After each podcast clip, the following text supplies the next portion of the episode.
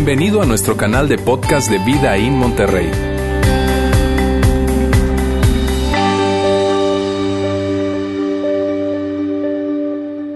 Hablando del día de hoy. Mira, hoy voy a arrancar con un ejercicio y yo quiero que por favor tú me ayudes utilizando toda tu imaginación. Yo quiero dirigirme a todas las mujeres solteras que están aquí. Bueno, a las casadas también, ¿está bien? Pero las casadas, yo les voy a pedir un favor, que ustedes se imaginen como si estuvieran solteras. ¿Está bien? ¿Lo hacemos? Y a los hombres, los hombres también pueden participar, pero ustedes simplemente déjense llevar. ¿Está bien? Vamos a hacer lo siguiente. Yo quiero que imagines que estás en una cita a ciegas con un galán. Ese galán tú no lo conoces porque alguien te organizó un blind date, ¿verdad? Una cita a ciegas, y ahí estás tú con ese galán, lo tienes enfrente de ti y no lo conoces. Estás en el restaurante, un buen restaurante, no el mejor restaurante, no un mal restaurante, en un buen restaurante, y ahí estás, enfrente de él. Y la plática va bien, de hecho la plática va fluyendo bastante bien, y de repente tú dices, ¿sabes qué? Yo necesito preguntarle esto a este tipo. Y entonces, mira, no sé qué palabras utilizarías, pero tú dices, yo quiero conocerlo más y, voy a preguntarle acerca de su futuro. Y entonces le dices, eh, oye, cuéntame una cosa, ¿cómo se ve tu futuro? ¿Tienes algunas metas en tu vida, metas hacia adelante? Y mira, mírame bien, inmediatamente que tú le preguntas eso, él se le abren los ojos, se pone derecho ahí, ¿verdad? Y te dice, tengo tres cosas. Y tú, órale, jamás había visto eso en un hombre. Entonces estás súper impresionada, estás muy impresionada. Y entonces él se adelanta y dice, tengo tres metas en la vida. La primera, no perder mi trabajo. La segunda meta que tengo en mi vida es no volver a pisar una cárcel por manejar borracho. Y la tercera cosa que veo hacia adelante es no volver a embarazar a otra mujer. Y tú te quedas, ok, gracias. Ahora, yo quiero que dejemos esa escena tantito aquí a un lado, ¿ok? Porque más adelante, en el desarrollo del mensaje, vamos a regresar a ella. ¿Por qué? Porque nos va a ayudar a ilustrar el mensaje, el concepto y la idea de lo que hoy quiero compartir con todos ustedes el día de hoy. ¿Está bien? Mira, eh, quiero hacerte un resumen rápido de lo que hemos estado hablando en las últimas dos semanas. Hemos estado hablando acerca de, de que todos somos un desastre. Hemos hecho un desastre, tenemos un desastre o haremos un desastre porque estamos a una, a una decisión no sabia de cometer un desastre. Y lo que hemos dicho, o la frase que usábamos en la primera semana era esta. Yo reconozco un desastre cuando veo uno porque yo soy uno. O sea que tú y yo podemos identificar un desastre porque somos un desastre. En algún área de nuestra vida, en algún punto de nuestra vida, hemos cometido un desastre. Y eso, mira, de aquí nadie se escapa. O sea, si tú crees, no, yo no, no, de aquí nadie se escapa. Tú y yo hemos cometido un desastre, como te digo, en cualquier área de nuestra vida, en algún punto de nuestra vida. Y lo clave que hablábamos en esa primera semana es que ante ver el desastre en la vida de otros, tú y yo tenemos una tendencia. Y la tendencia es a criticar, a juzgar, a señalar. Pero lo que recordábamos en esa semana era que Jesús nos dice que ante el desastre de otros, ante identificarlo y verlo, él nos invita a quitarnos la viga que está en nuestro ojo antes de señalar la paja que está en el otro. O sea, que no nos adelantemos y precipitemos a juzgar, sino que más bien cuando lo veamos, nos miremos al espejo y hagamos memoria, porque tú y yo hemos hecho un desastre. En algún momento de nuestra vida hemos hecho un desastre. Y eso era lo que platicábamos en aquella ocasión. De hecho, decíamos que cuando tú y yo cometemos un desastre, normalmente nos escudamos diciendo, sí, pero es que no somos perfectos. Y de hecho decíamos, nadie es perfecto. Es que nadie es perfecto. Y lo usábamos como un escudo. De hecho, que cuando decíamos que nadie es perfecto, entonces estábamos diciendo también que hay un perfecto que nadie es. Que hay un perfecto que nadie es. Y que cuando tú y yo la regamos y decimos, sí, pero, pero nadie es perfecto. Lo que inmediatamente estamos diciendo, y no lo decimos, no lo verbalizamos, pero decimos es que estamos reconociendo que hay un nivel de perfección al que no alcanzas a llegar que existe, que sabes que existe, pero que no alcanzas a llegar. Y eso era lo que hablábamos en la primera semana. La segunda semana Roberto traía algo nuevo y de hecho me encantó porque, porque de alguna manera se convertían en buenas noticias y esto es algo que nosotros creemos, que los cristianos creemos. Y Roberto nos decía que los cristianos creen que Jesús nos ama, Jesús ama, perdón, los pequeños desastres, todos los desastres pequeños del mundo. Y eso era lo que nos decía Roberto. Y lo que Roberto estaba diciendo con esta ilustración era lo siguiente, que Dios ama al mundo, que Dios ve el desastre, que Dios vio el desastre del mundo, tu desastre, mi desastre, e, ese comportamiento inadecuado de todos nosotros y que Dios nos intimidó, a Dios no le asustó tu desastre, no, más bien a Dios le atrajo tu desastre. Y entonces lo que hizo fue enviar a su Hijo Jesús a esta tierra para caminar hacia tu desastre. Y entonces Roberto nos relataba que, gracias, dicen que ahora mi voz se escucha mejor con este. Se escucha mejor, ¿verdad? Muy bien. ¿En qué íbamos? ¿Están poniendo atención o no? Ok, Roberto decía entonces que eh, esto de que Jesús, de que Jesús llegó a la tierra para caminar hacia tu desastre y mi desastre, eh, lo veíamos a la luz de un versículo que se encuentra en la Biblia. De hecho, decíamos que es un versículo muy famoso que es Juan 3.16 y probablemente tú hasta te lo sabes. Esto de que Dios amó tanto al mundo que envió a su Hijo Jesús para que todo aquel que en Él crea no se pierda, mas tenga vida eterna. Y eso es lo que hablábamos. Entonces, eh, mira, y, con esto yo quiero decirte algo. Si tú estás experimentando algún desastre en tu vida, si tú creaste un desastre, el desastre en el que estás metido, yo, yo, yo quiero decirte algo. Tú puedes estar seguro, tú puedes vivir confiado, despertar cada mañana diciendo, Dios me ama. Porque eso es lo que nosotros creemos, que más allá de tu desastre, tú tienes un Padre Celestial que te ama, más allá de tu desastre. Y que Jesús no vino a esta tierra a acercarse a tu desastre para señalarte, para condenarte ni para juzgarte, sino que no, más bien llegó para amarte y para rescatarte. Y Roberto utilizaba tres historias que se encuentran registradas en la Biblia, en las que Jesús se acercó al desastre de esas tres personas, lo vio, lo identificó, se acercó, los amó y lo rescató. Y esas son buenas noticias. Probablemente tú estás metido en un desastre. Esas son buenas noticias. Eso es algo muy esperanzador y eso es lo que creemos. Que Jesús se acerca a tu desastre no para señalarlo, sino para rescatarte. Ahora, con todo esto que te estoy diciendo, hay un pero. Y tú dices, híjole, todo iba bien. Desastre, chido, Dios me ama, no pasa nada. Pero y yo hoy me voy a asegurar o me voy a tratar de hacer mi mejor esfuerzo para compartirte acerca de este pero. Hoy vamos a hablar de un pero que existe en esta realidad que te vengo platicando. Y el pero es el siguiente. Que Jesús ama los pequeños desastres, todos los pequeños desastres del mundo, definitivamente, pero Él nos ama demasiado como para dejarnos igual. O sea, que Dios te ama como eres, con todos tus desastres, definitivamente lo es, pero que Él no quiere dejarte igual. Jesús nos dice que la mejor imagen que podemos tener en esta tierra de Dios es verlo como un padre. Y si tú eres padre, si tú eres padre de familia, tú amas a tus hijos más allá de, tus sus desastres, ¿sí o no? Y si tú tienes un, un, padre terrenal, una madre terrenal, un buen padre, una buena madre aquí en la tierra, o tuviste, Tú sabes que ellos te aman, más allá de tus desastres, más allá de tus locuras, más allá de tus metidas de pata. Ellos te aman. Y Jesús nos dice, mira, así también te ve tu Padre Celestial. Dios te ama más allá de tu desastre. Pero Él no quiere dejarte igual. Y lo que quiero decir con esto, amigos, es que el cristianismo no es esta idea de cometer un error, de cometer un desastre, de volverla a regar, de volver a meter la pata una y otra vez, al cabo te van a perdonar.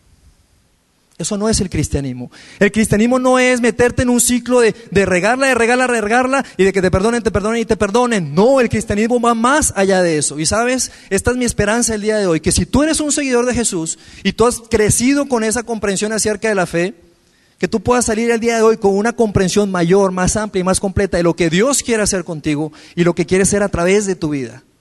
Y eso a mí me emociona porque yo vengo de esa idea de esa idea errónea acerca de la fe. Y si que tú no eres, si tú no eres un seguidor de Jesús y probablemente conoces personas cristianas y tú las ves ahí haciendo las mismas cosas que tú haces y tú dices, no entiendo, no entiendo qué locura, o sea, tú tienes culpa, yo no tengo culpa, tú sientes vergüenza, yo no tengo vergüenza, ¿qué onda con el cristianismo? Si tú eres eso, si tú has escuchado, crecido con esa idea, yo quiero que hoy tengas una idea diferente, una perspectiva diferente acerca de lo que es realmente la fe cristiana. Y esa es mi esperanza, porque la verdad del cristianismo va más allá de meter la pata, de crear un desastre y de que te perdonen. Es muchísimo mejor. Y cuando digo muchísimo, me quedo corto, es muchísimo, muchísimo mejor.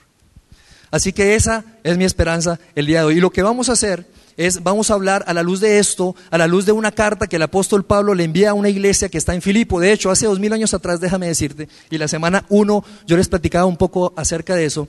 El apóstol Pablo, el apóstol Pablo antes de ser apóstol Pablo era un hombre que quería perseguir y acabar con la iglesia, con los cristianos. Y luego algo sucedió en su vida, Dios captó su atención y él decide plantar iglesias, decidió seguir a Jesús. Y unos pocos años después de, la crucifixión y resurrección de Jesucristo, este Pablo se convierte amigo de Juan, de Mateo, de Pedro y muchas personas que estaban alrededor de Jesús. Y entonces empieza a suceder algo dentro de él y empieza a plantar iglesias por todo el Mediterráneo. Y la primera iglesia que él plantó en Europa, la planta en una, en una ciudad llamada Filipos, en Grecia. Y, él la planta y luego eh, planta más iglesias y diez años después él, le escribe una carta a esa iglesia de Filipo, a esos seguidores de Jesús que se encontraban en esa primera iglesia en Europa, en el primer siglo. Y mira, esa carta, esa carta se convirtió en una carta tan valiosa para ellos, porque imagínate recibir la carta después de 10 años de tu fundador, del fundador de esa iglesia, de esa pequeña iglesia. ¡Qué padre! Ellos tenían mucha expectativa, recibieron la carta, le leyeron, se volvió tan valiosa que la, la empezaron a duplicar, a copiar. Y luego del tiempo, luego de los años, luego de los años, una de esas copias quedó guardada y es y está dentro de lo que hoy tú y yo conocemos eh, como el Nuevo Testamento y lo conocemos como el libro de los Filipenses. Pero realmente, como te digo, no es un libro, realmente no es un libro como tal, sino que es esa carta que Pablo les escribe a esos seguidores de Jesús allá en, en Europa. ¿Está bien? Ahora, lo interesante es que Pablo, cuando escribe esta carta, Pablo Mira, Pablo no estaba sentado en una hamaca o allá en la playa comiéndose un, tomándose una agüita de coco y, inspirado escribiéndoles. No, Pablo se encontraba en la prisión. Pablo se encontraba en la cárcel, estaba en Roma y en ese tiempo el emperador era Nerón. Y mira, si tú eres un seguidor de Jesús, estás en Roma y Nerón es el emperador, las cosas no te iban a ir nada bien no fueron para Pablo. A Pablo no le fue bien, pero aún estando en prisión, Pablo, con esa misión que tenía tan clara de expandir, y de, expandir el movimiento de Jesús, él les escribe esta carta a ellos para animarlos, para animarlos en su fe. Y entonces ahí está Pablo en la cárcel escribiendo esta carta. Y se encuentra lo que vamos a leer en Filipenses, la carta de Filipenses capítulo 1, versículos del 3 al 6. Y vamos a ver cómo inicia esta carta Pablo. Y dice lo siguiente. Doy gracias a mi Dios cada vez que me acuerdo de ustedes. Y aquí, amigos, o sea, Pablo, yo leo esto y Pablo tenía un, sentido de, agradecimiento, un contentamiento, un gozo, estando en la cárcel y, pensando en ellos y diciendo, y diciendo a Dios, cada vez que me acuerdo de ustedes, wow, porque ustedes son tan valiosos. Y Pablo dice, en todas mis oraciones por todos ustedes siempre oro con alegría. Y luego continúa y dice, porque han participado en el Evangelio desde el primer día hasta ahora. Y amigos, lo que está diciendo Pablo en estas palabras es lo siguiente. A esos seguidores de Jesús en Filipos y que te lo dice a ti y a mí el día de hoy. Dice, en el preciso momento en que ustedes decidieron seguir a Jesús, algo comenzó dentro de ustedes. En el momento en que tú conscientemente decides seguir a Jesús, Pablo dice, algo comenzó dentro de ti, Dios lo colocó y Dios lo va a hacer dentro de ti. Algo comenzó. Y eso, amigo, me, me encanta. ¿Por qué? Porque yo no sé yo no sé si tú tienes una conciencia de que algo comenzó en ti. ¿La tienes? De que esto del cristianismo no es como que me quité una ropa y me puse una cachucha que dice cristianismo y ya estoy listo, terminado y completo, ya. No, Pablo dice, algo comenzó en ti cuando tú decidiste conscientemente, no por una fe heredada o impuesta, sino que cuando tú decidiste seguir a Jesús, algo comenzó en ti y eso es motivo de muchísima alegría. Qué padre Saber que Dios comenzó algo en mí, dentro de mí. Entonces Pablo les está diciendo, hey, hey, acuérdense, Dios colocó algo dentro de ustedes. Dios está haciendo algo. Tú decidiste conscientemente seguir a Jesús y quiero que sepas, Dios comenzó a hacer algo en ti. Dios quiere desarrollar algo en ti. Y bajo el contexto de lo que estamos hablando de esta serie, hablando del desastre, ¿sabes qué es lo que significa? Lo que significa es que cuando tú y yo creamos un desastre o estamos metidos en un desastre, algo complicado, difícil en nuestras vidas, esta es la conversación que naturalmente tú y yo tenemos con Dios. Dios, te pido que por favor me saques de este desastre. ¿Has tenido esa oración con Dios? Cuando has estado metido en algún desastre de cualquier tipo financiero, relacional, de lo que sea, Dios, te pido por favor que hagas algo, que me saques. Yo te prometo que. Y ahí nos volvemos las, personas más eh, eh, eh, espirituales, por decirlo de algún modo. Ahí estamos tú y yo de rodillas diciendo, Dios, te pido por favor que me saques de esta. Y si tú me sacas, yo te prometo que... Mira, yo me acuerdo hace años que me metí en un desastre. ¿Sí? Ese desastre lo cometí yo, yo lo creé. Y yo, yo me quedo corto en describirte cómo me sentía yo en ese tiempo. Yo, yo me sentía tan mal, yo me sentía tan culpable, yo me sentía con tanta vergüenza, yo sentí que le había defraudado a mi familia, que había defraudado a Dios. Y yo recuerdo estar ahí en la soledad de mi habitación o en donde fuera que estuviera hablando con Dios y diciéndole, Dios, ¿en qué momento me metí en esto? Yo nunca pensé que esto me iba a pasar a mí. Te pido que por favor el día de mañana cuando amanezca que yo pueda pensar que esto es un sueño. Esas eran mis palabras. Dios mío, que esto sea un sueño. Cuando tú y yo estamos en medio del desastre, esa es nuestra conversación. Dios, necesito que intervengas. Pareciera que en esos momentos tú y yo estamos, Dios, necesito que si existes, que intervengas, llegues y apagues este fuego que hay en mi vida. Pero ¿sabes qué es lo interesante de eso? Que tú y yo queremos que Dios haga algo ahora. Pero cuando veo a Jesús y la invitación que Jesús nos hace a ti, a mí, es, es una invitación en donde Jesús nos dice, sígueme.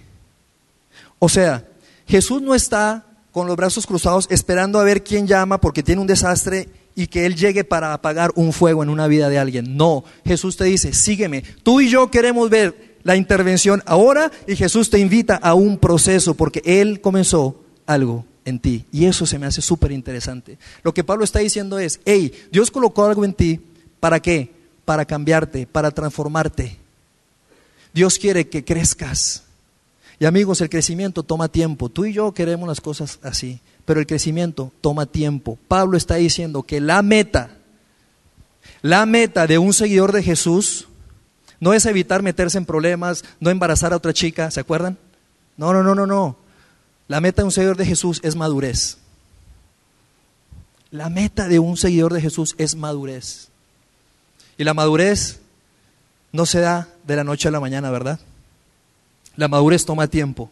La madurez es un proceso, es algo que se desarrolla en ti, es algo que toma tiempo. ¿Por qué? Porque ahí aplica el principio de la siembra y la cosecha. Tú siembras una semilla y tienes que esperar para ver un, un fruto. Definitivamente esperamos ver un fruto en tu comportamiento, pero la meta no es cambiar algo para hacer algo, la meta no es evitar meterte en, no, la meta es que seas más maduro. Y eso es lo que Pablo está diciendo. Entonces Pablo dice, el que comenzó tan buena obra en ustedes, el que comenzó tan buena obra en ustedes.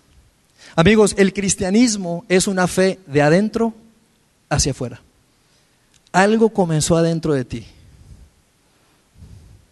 El cristianismo, amigos, es Dios trabajando en tu mente y en tu corazón.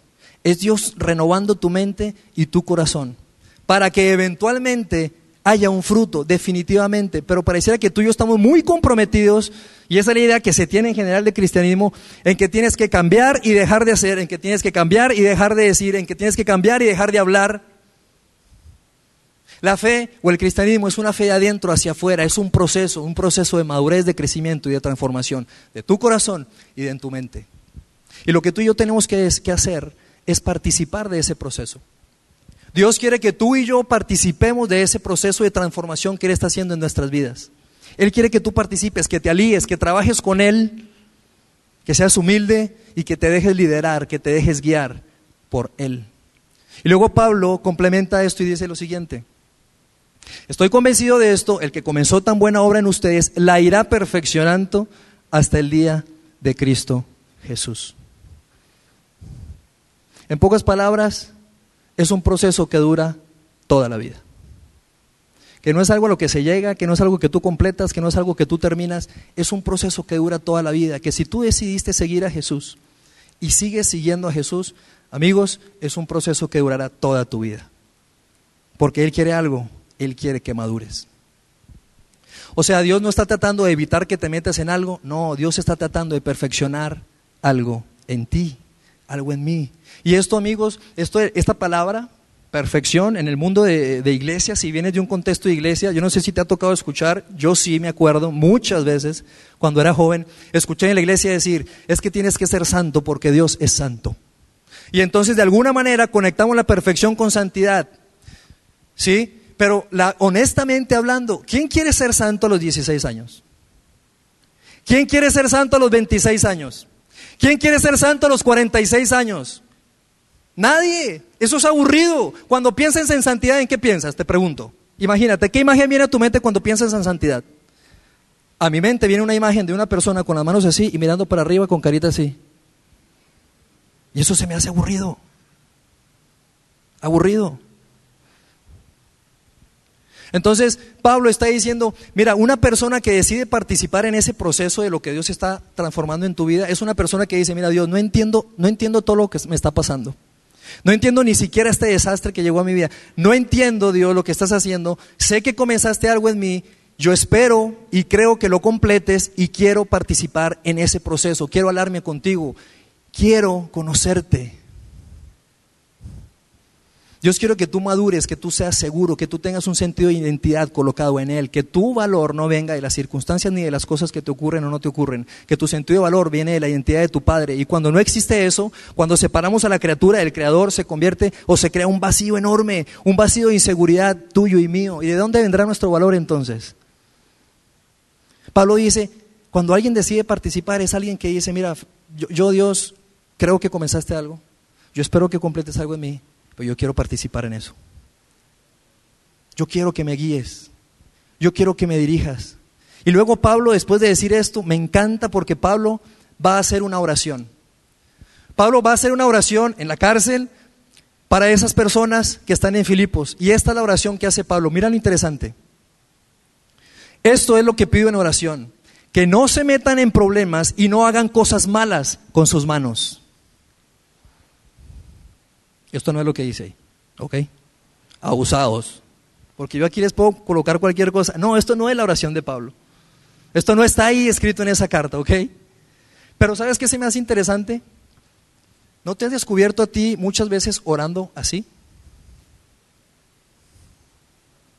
O sea, orando, Dios te pido que no caiga en esa tentación. Dios te pido que no vaya otra vez a ah, volver a cometer ese mismo problema. ¿No te has descubierto orando así muchas veces? Mira, la oración de Pablo, la oración real que hizo Pablo y que sí está registrada en esta carta es la siguiente.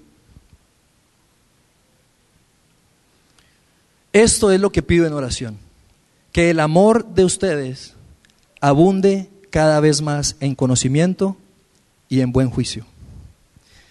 ¿Y qué significa esto? A ver, Pablo, explícame otra vez, a ver, a ver, a ver. Tu oración es que el amor, oras por amor, y Pablo te dice, sí, oro por amor. A ver, a ver, ¿cómo que oras por amor? Mira, mi oración es para que brote más amor de ti por otros.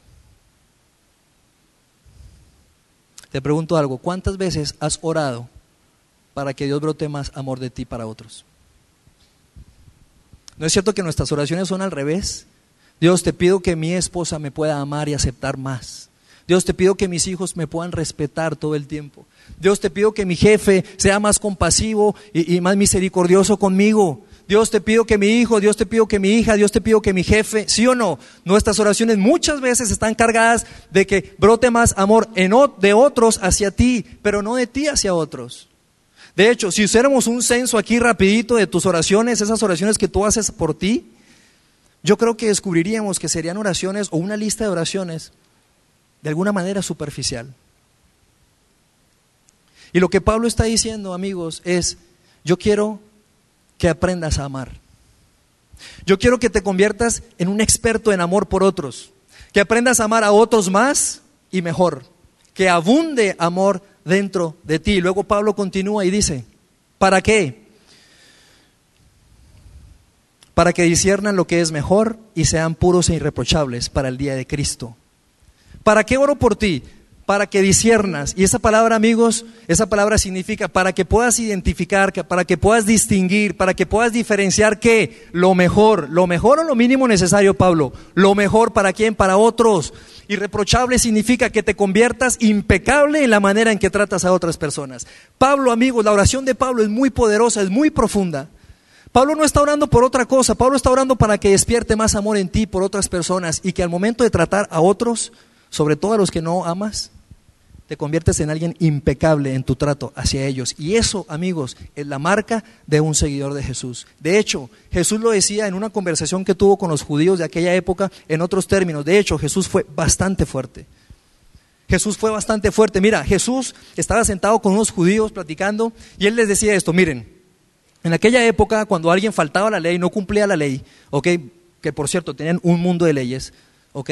Ellos fallaban y entonces lo que ellos hacían era presentar un sacrificio, un animal, algo, un sacrificio, ir al templo, presentarlo delante de Dios para poder estar bien con Dios y de alguna forma ser perdonados. Entonces Jesús está ahí y les dice, ok, ok, oigan, ustedes que la riegan, ¿verdad? Ok, cuando estén formados ahí en el templo haciendo fila, porque hay mucha, mucha gente que hace desastres como los tuyos. Cuando tú estés ahí y traigas tu, tu, sacrificio, tu oveja, tu becerro, la paloma, el animal que traigas en sacrificio, cuando estés ahí, y la fila sea larga y estás esperando horas y el, calor está muy fuerte y el sol está durísimo y estás ahí esperando.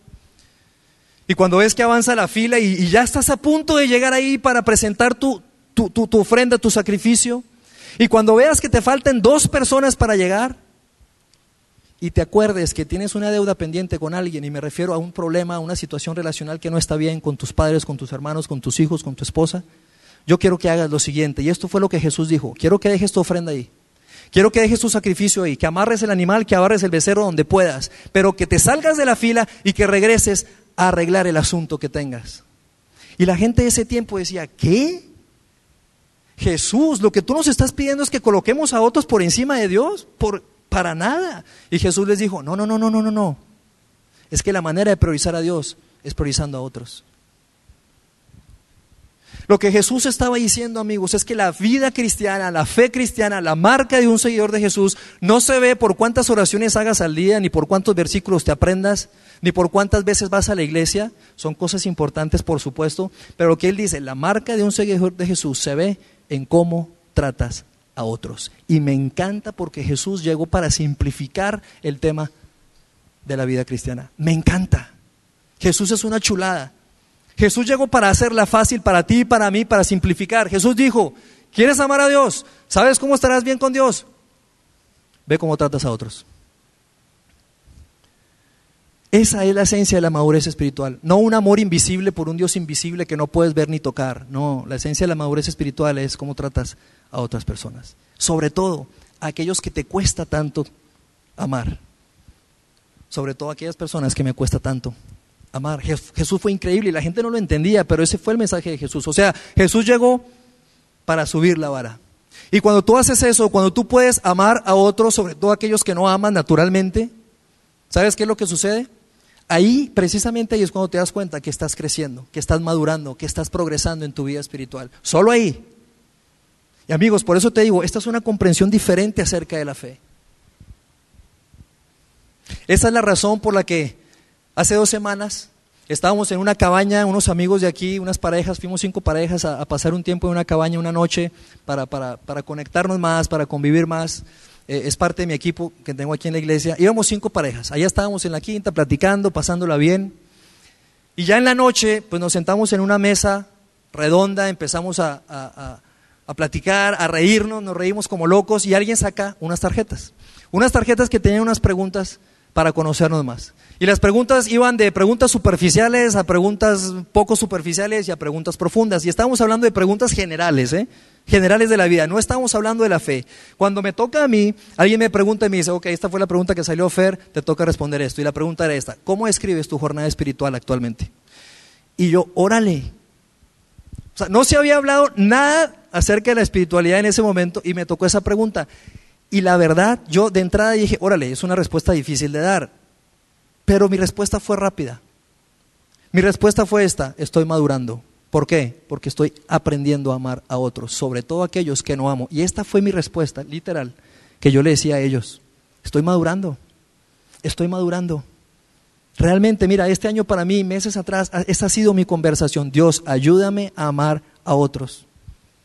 Sobre todo aquellos que me cuesta. Por eso, amigos, yo todas las noches oro con mi hijo Santiago en las noches, todas las noches, y cuando te digo todas, es todas. Y mi oración con Santiago es, Dios, ayúdanos a amar a otras personas. Dios, te pido que le ayudes a Santiago mañana en su escuela a amar a alguien. Te pido que le ayudes a Santiago a hacer algo, un acto de amor para alguien. Así le caiga bien su amiguito o, su compañero o no le caiga bien. Que haga algo por alguien, por una maestra, por un compañero, por alguien de intendencia. Y esa es mi oración. ¿Por qué? Porque yo quiero que mi hijo crezca con la comprensión de una fe cristiana madura que tiene que ver con amar a otros. Pero sabes, esas no eran mis oraciones en el pasado. Yo te tengo que ser honesto y decirte, esas no eran mis oraciones. ¿Sabes cuáles eran mis oraciones? Mis oraciones eran estas. Dios, te pido perdón porque la volví a regar. Dios, te pido perdón porque me volví a equivocar. Dios, te pido perdón porque me metí en el mismo desastre. Porque el lunes a sábado era uno y el domingo era otro, ahí en la iglesia. Y mi conversación con Dios era esa, sácame, sácame, sácame, perdóname, perdóname, perdóname. Y definitivamente Dios nos perdona, Dios nos extiende su gracia, pero la vida cristiana, amigos, va mucho más allá de eso. Es mucho mejor que eso. Esas eran mis oraciones. Y hoy yo de alguna manera quisiera que tú te fueras de aquí con dos oraciones nuevas, que probablemente, no sé si ya las estás haciendo, pero si no que las incorpores y la primera es la siguiente. Dios, enséñame a ver cómo tú ves y a hacer lo que tú dices. Dios, ilumina mis ojos, ilumina mi mente, ilumina mi conciencia para poder ver a otros como tú los ves y entonces actuar como tú lo harías. Que cuando alguien te hace daño, que cuando alguien te responde de una forma que te duele, que te hiere, que cuando alguien hace algo contra tú, tú puedas tener una visión más amplia acerca de esa persona. No juzgarla, no criticarla, no desquitarte, sino que tú puedas dar un paso para atrás y decir, Dios, ¿cómo los ves tú? Porque son tus hijos. ¿Qué harías tú, Dios? ¿Qué harías, Jesús? ¿Cómo responderías tú en esta situación que me duele? Pero ¿qué harías tú? Eso, amigos, es marca de madurez espiritual. De hecho, así se ve. Seguir a Jesús no se trata en sí de hacer lo correcto, porque amigos, esto es enfocarte en ti. Y cuando te enfocas en ti tienes un potencial enorme de cometer un mundo de desastres. Jesús llegó y elevó la vara y Jesús dice lo siguiente. Jesús dice, se trata de hacer lo que es correcto para otros. Te pregunto algo. Amigos, esto es profundo. Te pregunto algo. ¿No es cierto que cuando tú decides hacer lo mejor para otros, tú y yo no cometeríamos desastres. ¿No es cierto que cuando tú te propones, te empecinas a hacer lo mejor, lo que es correcto para otros, no te meterías en desastres? ¿No es cierto que yo, un hombre casado, decido no abrir una conversación con esa chica que me atrae probablemente a la oficina? Y no avanzar en una conversación que no lleva a nada, pero que me sabes que me atrae y algo se está generando con ella. ¿No es cierto que cuando yo me detengo en ese momento digo, ¿esto será lo mejor para mi esposa? Esto es increíble, amigos. Esta es la fe cristiana. Que cuando tú estás en esa conversación difícil y estás a punto de lanzar palabras a alguien y que tú te detienes y tú dices, ¿estas palabras le agregarán vida o, le, o lo llevarán hacia abajo? Estas palabras que le voy a lanzar, estoy seguro que se quedarán grabadas en ese corazón, tatuadas, y habrá una herida tan grande y tan fuerte que será difícil que pueda perdonarme. Y entonces mejor no lo hago. ¿No es cierto que cuando tú y yo decidimos hacer lo que es correcto y lo que es mejor para otros, nos eliminamos y nos evitamos de muchísimos desastres? Esto es increíble. Si te pones a pensar, sí, sí, es increíble. Me encanta. Me encanta la fe cristiana, me encanta el mensaje que Pablo está enviando a esa iglesia allá en Filipos, porque Pablo dice, mira, yo estoy amando para que brote amor de ti, amor para otros. Por eso Pablo dijo esto. Dijo, estoy convencido de esto, el que comenzó tan buena obra en ustedes, la irá perfeccionando. Miren, yo realmente amigos, yo quiero, yo quiero, y con esto vamos a terminar, yo quiero que ustedes hoy, que juntos, ustedes y yo podamos salir de aquí haciendo las oraciones que estás haciendo hoy en día, ¿ok? Que tú sigas orando por las cosas que estás orando, por el empleo, por no cometer esto, por no cometer lo otro, etcétera, lo que sea que estés orando, no sé qué sea, pero yo quiero pedirte que incluyas una nueva oración en tu vida, aparte de la que vimos. De hecho, yo quisiera pedirte y sugerirte que la incluyas al inicio de tus oraciones y que luego sigas orando por todo lo que estás orando. Y quiero pedirte que esta sea la oración que tú y yo hagamos. Padre Celestial, perfecciona la obra que has empezado en mí. Esta oración, amigo, lo que hace es sintonizar nuestro corazón con el corazón de Dios. Esta oración lo que hace es aliarnos con Dios, colaborar junto con Dios. Dios, yo quiero ser partícipe de eso que estás haciendo en mí, de eso que iniciaste a hacer cuando decidí seguirte. Dios, yo quiero ser parte del equipo. Yo quiero dejarme seguir, dejarme dirigir por ti. Yo quiero con humildad, Padre, decirte, yo quiero hacer equipo contigo. Perfecciona eso que has iniciado en mí. Dios, yo quiero que brote más amor de, ti, de mí para otros. Esta oración, amigos, es increíble. ¿Por qué? Porque hacer esta oración va más allá de orar. No quiero embarazar a otra mujer, no quiero perder mi empleo, no quiero estar en la cárcel por manejar borracho. La fe cristiana es mucho más grande que eso. Gracias por haber escuchado este podcast de Vida en Monterrey. Si deseas escuchar estos mensajes en vivo, te invitamos a que nos acompañes todos los domingos a nuestro auditorio. Para más información sobre nuestra ubicación y horarios, entra a vidainmty.org o síguenos en nuestras redes sociales como Facebook, Twitter e Instagram. Nos vemos la próxima semana.